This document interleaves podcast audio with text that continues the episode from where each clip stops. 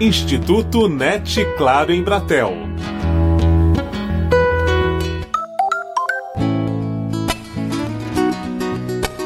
Bibliotecas na escola fazem diferença na aprendizagem dos alunos em pleno século XXI?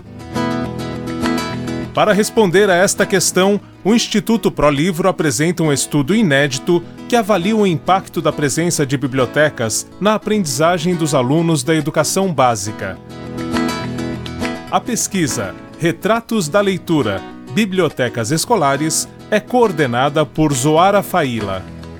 Você tem que ser criativo para levar o livro. O que a gente não pode é deixar essas crianças sem a possibilidade de acesso, de escolha a um livro. E a gente tem que pensar em alternativas que garantam esse direito a todas as crianças e a todos os alunos. Por isso fazia seu grão de poesia e achava bonita a palavra escrita. O estudo foi conduzido pelo INSPER, Instituto de Ensino e Pesquisa, com o objetivo de contribuir com a formulação de políticas públicas destinadas à instalação adequada de bibliotecas nas escolas. A ideia era que fosse representativa de Brasil. Eh, foram quase 500 escolas em todas as regiões. Para a escolha da amostra, o INSPER olhou para os resultados da Prova Brasil, porque a gente queria saber, naquelas escolas onde os alunos têm melhor resultado, se existia uma biblioteca e como é que essa biblioteca estava funcionando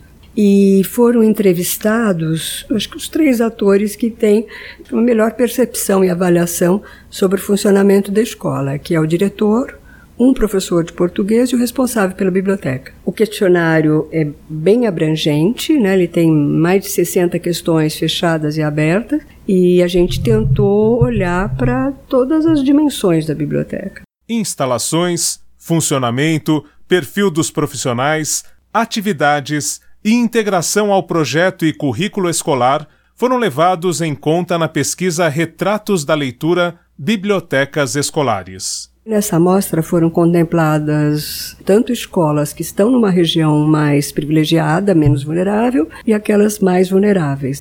E é interessante que aquelas escolas que têm alunos que vêm de uma família ou de um, um extrato socioeconômico mais vulnerável, essas bibliotecas elas acabaram tendo um impacto muito mais positivo no resultado de avaliação desses alunos em IDEB Saeb do que naquelas escolas menos vulneráveis. Penetra surdamente no reino das palavras. Lá estão os poemas que esperam ser escritos.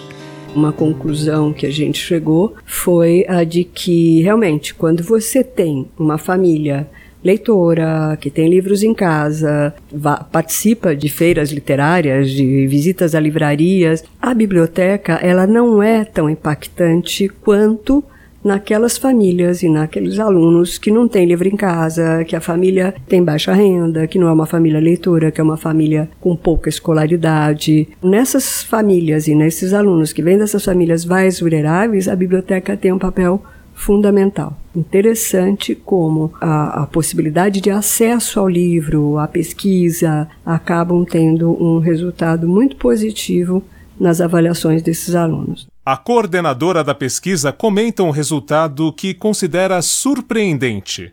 A gente olhou para português, porque achou que seria mais visível qualquer resultado, né? Afinal de contas, a gente está falando de biblioteca, de literatura. Mas foi interessante que a gente encontrou resultados positivos também em matemática, o que mostra o quanto a leitura é importante não só de, de literatura, de livros, mas para a compreensão leitora. É uma prova de que quando você pensa na matemática, ela começa no enunciado dos problemas. Né? Então, aquele que tem essa compreensão leitora, aquele que tem esse hábito de leitura, que lê com frequência, tem uma capacidade analítica muito maior. A conclusão que a gente chegou quando identificou esse resultado foi exatamente essa que a matemática depende da sua capacidade de ler e de entender o enunciado. Entre de cabeça nessa, temos que perder o medo.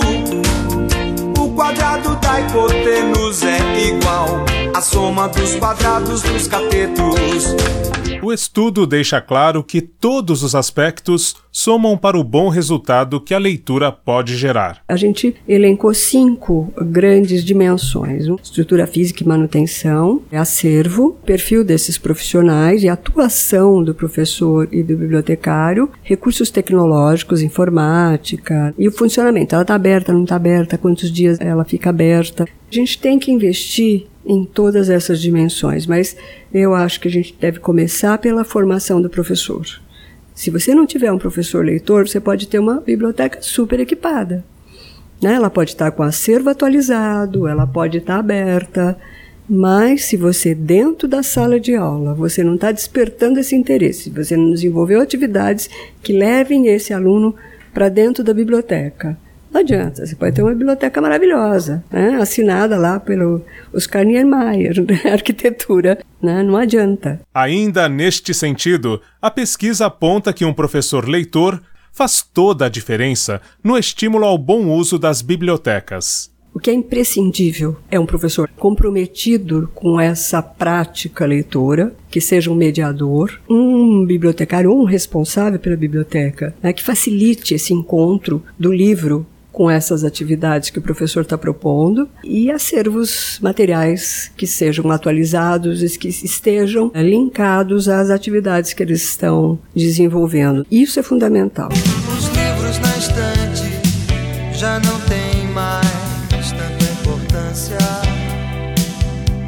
No muito que eu li, no pouco que eu sei, nada me resta na Retratos da Leitura, a gente perguntou para os professores o que eles estavam lendo, o que eles gostavam de ler. E, infelizmente, o perfil leitor dele é muito parecido com o perfil leitor do brasileiro. Menos de 50% dos professores estavam lendo algum livro nos três meses anteriores à pesquisa. E quando você pergunta o que ele está lendo, é autoajuda, é livro religioso. Então, ele não é um professor leitor dificilmente ele vai conseguir desenvolver atividades ou práticas leitoras que sejam mobilizadoras, que sejam sedutoras para conquistar esses alunos que hoje estão nas redes sociais. Então, se você não desenvolver atividades que sejam envolventes, que sejam significativas para essa garotada, vai ser difícil você despertar o interesse deles pelo livro e pela leitura. O que pode transformar uma pessoa que lê por obrigação em uma que tem seu interesse despertado para a leitura por paixão. A gente precisa achar o livro que nos conquiste. E aí, a gente fala no mediador de leitura, né? Porque esse achar, a gente não pode deixar isso por conta do acaso. Mediadores de leitura são fundamentais hoje. Por conta desse grande apelo da tecnologia, das redes, de mil linguagens aí eletrônicas, essa mediação é muito importante. Primeiro, porque eu acho que uma boa mediação carece do olhar para o outro. Quando eu vou oferecer um livro para alguém, eu tenho que conhecer quais são os interesses dessa pessoa, qual é o momento dessa pessoa, que tipo de assunto pode estar tá interessando e não adianta eu ficar indicando clássicos e canônicos para uma pessoa que nunca leu. Eu acho que ele tem que desenvolver esse interesse, esse hábito e essa frequência a partir de leituras que sejam envolventes, interessantes e significativas para ele. Este é o caminho das pedras de muitos leitores e escritores, como o criador dos saraus da Cooperifa, Sérgio Vaz. Tentei ler um livro chamado Era os Deus Astronautas, não entendi nada. E meu pai teve a sensibilidade de comprar os livros infantis. Então, praticamente, foi introduzido à literatura por meu pai. Passei pelos infantos juvenis, até chegar nos clássicos, essas coisas todas. Então, eu fui muito influenciado pelo meu pai, pela leitura, né? E assim, sempre gostei de ler. Até me sentia meio estranho de morar na periferia nos anos 70, adolescente, gostar de literatura, enquanto meus amigos não gostavam, né? Zoara Faila acredita que, ao se despertar o interesse para um livro, o hábito se torna um capítulo natural desta narrativa e a história prossegue rumo a uma leitura mais elaborada até que os clássicos sejam finalmente alcançados. Com apoio de produção de Daniel Greco, Marcelo Abude para o Instituto NET Claro em Bratel.